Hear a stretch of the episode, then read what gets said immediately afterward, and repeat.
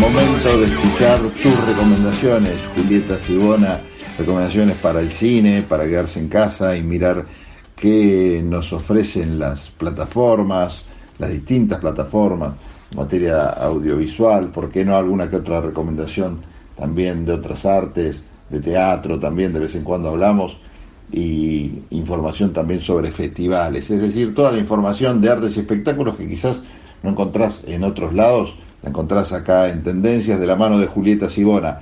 Hola Julieta, ¿cómo estás?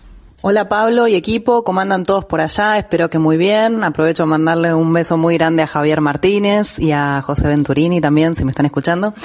Y bueno, y acá estamos nuevamente con la tarea de recomendar algo para ver, para ver en, el cine en este caso, pero también en nuestras casas porque eh, se va, son estrenos de, de modos híbridos. Elegí una película, Pablo, que te va a encantar. Me hacía acordar cuando empezamos a hablar sobre esta columna que vos me decías, bueno, me gustan las cosas raras. Bueno, esto es algo raro. Ahora te voy a contar por qué.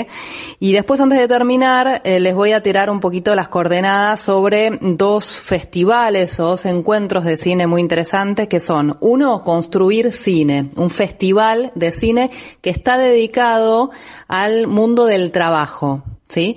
Este festival se realiza entre el 9 y el 16 de mayo, ¿sí? Y después está el encuentro de cine europeo, nuevamente un gran ciclo de cine europeo donde cada uno de los países de la comunidad europea selecciona una película para eh, verse representado. Va a ser un, va a tener un modo híbrido este festival y ahora en un ratito te voy a contar bien este cómo acceder a las películas. Pero bueno, vayamos por partes. La película que elegí para esta semana, la elegida, es El Arponero, de Mirko Stopar. Eh, Mirko Stopar es un director argentino que vive en Noruega ya hace 20 años. Esta, esta película, de hecho, es una coproducción Argentina-Noruega. Se presentó en el Bafisi hace muy poquito, eh, dentro de la sección de Noches Especiales, y se estrenó en el Gaumont este jueves y también en la sala del Centro Cultural San Martín, el que está atrás del Teatro San Martín, que aparte tiene un proyector, una proyección muy linda, está bueno como para tenerla en cuenta. Y para notar también, va a volver al 25 de mayo la semana que viene y aparte se va a estrenar en cine.ar, o sea que la vamos a poder ver online también. Pero bueno, vamos a la película un poquito. El Arponero, eh, como te decía, es una coproducción eh, Argentina-Noruega. Este director se fue a Noruega ya hace 20 años, él trabajaba acá, ya se dedicaba al cine, o estaba relacionado con el cine, trabajaba en ISAT, ¿te acordás de esa señal? Eh, y, se enamoró, se enamoró de una noruega, que después tuvo que volver a Noruega para terminar su carrera, y él se fue tras sus pasos, de esta mujer que hoy es su pareja, ¿sí? Es una arquitecta, hay una historia de amor detrás de, de este viaje y de estas películas, así que lo festejamos doblemente. Pero ahora, yendo al arponero específicamente, te cuento brevemente porque tuvimos la oportunidad de hablar con Mirko, ¿sí? Él estuvo acá en Buenos Aires presentando el estreno de su película y ya se volvió a Noruega y antes de que se fuera tuvimos una charla muy linda en donde, bueno, este, no queríamos dejar de ser este, menos originales y preguntarle eh, cómo surgió este proyecto, cómo surgió el proyecto del arponero y por qué. Y esto nos decía. Por mi historia personal me interesan para empezar, las historias que conectan a los países. Después, estilísticamente, si se quiere, o género que me interesa, o sea, yo hago como documentales inspirados en algún eh, tipo de, suceso o personaje histórico que tiene alguna resonancia eh, contemporánea con la actualidad, pero que eh, por algún motivo me motivan estos personajes que no han dejado ningún rastro. O sea, que no hay material de ellos. Claro, y un poco esto que nos contaba eh, Mirko, eh, también se va en las películas anteriores, que también son dos, son dos coproducciones entre Argentina y Noruega, y también retoman dos personajes olvidados, ustedes olvidados de personajes muy importantes que tuvieron relación entre Buenos Aires y Noruega, por ejemplo, como en el caso de Sirena a Bordo, una película que recién llegó a estrenarse el año pasado, que ahí cuenta el viaje de Nora Lange a Oslo en 1927, y la película anterior, Llamas de Nitrato, también realmente un hallazgo, esta historia que está focalizada en Falconetti, la actriz que protagonizó La Pasión de Juana de Arco, aquella película muda de Dreyer de 1928, la recordarán seguramente por ese primer plano y los ojos casi dado vueltas y ahí las llamas, este, y, que tuvo que ver con, esta película se va a focalizar en el viaje de, Falconetti a Buenos Aires, que, cosa que, que muchos no sabíamos, así que también grandes hallazgos. Y en el caso del arponero se va a focalizar en una figura muy, este, muy polémica, ¿sí? muy controvertida pero que también está inspirada la historia, o por lo menos la primera búsqueda, en lo que tenía que ver con eh, la aventura marítima, ¿no? Y esa curiosidad o esa este, inquietud por parte del director de volver al mar y a esos clásicos ligados al mar, como por ejemplo Moby Dick. Y entonces nos contaba un poquitito este, cómo llegó a Lars, el arponero del cual va a hablar la película, y esto nos decía. Te decía que a través de estas lecturas juveniles había quedado con una fascinación con el tema más con historias así del mar, pero bueno, el tema ballenero me fascinaba, aunque no tengo, tenía absolutamente ninguna relación más que, sí, una cosa, podríamos decir, casi romántica. Entonces, eh, en un punto yo me puse a investigar eh, la historia esta del proyecto ballenero de Perón, Juan Perón, que aparece en la película, y ahí es donde por primera vez encontré el nombre de este noruego, asesor de Perón desde las sombras, un ex nazi, etcétera, etcétera, una referencia muy breve, pero obviamente me despertó la curiosidad. ¿Quién era este tipo? Entonces, al volver a Noruega, empiezo a investigar. Bueno, la primera eh, fuente o el primer lugar que uno recurre es el Museo Ballenero de la ciudad de Sandefjord, que es una ciudad ballenera, está a dos horas y media de Oslo, y ahí hay un museo grande donde está toda la información. E investigando me di cuenta que había un montón de información sobre este hombre, un montón de, materiales. Este hombre era una especie de celebrity de su época, era una estrella de rock literalmente, que salía no solamente en los periódicos especializados, sino que como si dijera en las revistas de los diarios de los domingos, le hacían como reportajes como si fuera una estrella del teatro, pero absolutamente nada de él después de la guerra, ¿cierto? Era como que había una historia de él que se terminaba en la guerra y después se...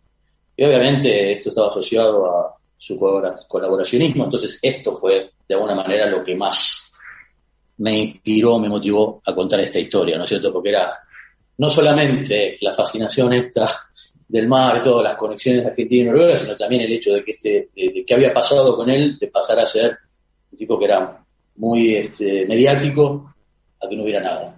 Entonces, bueno, puse en contacto con la familia, pues empecé a, a incursionar en el, mundo ballenero, a buscar historias, había cierta reticencia al principio, quién es este argentino que viene a preguntar sobre este personaje que estaba un poco como en la lista negra, o mucha gente no quería hablar de él, obviamente es un tema muy sensible en Noruega, el tema del, eh, colaboracionismo, para esa generación ¿no? de viejos, y en un punto, mientras yo estaba investigando, empezamos como el proceso de la película, a mí me surge la posibilidad de escribir un libro sobre el noruego para publicar en Noruega cosa que finalmente se hizo en el año 2019.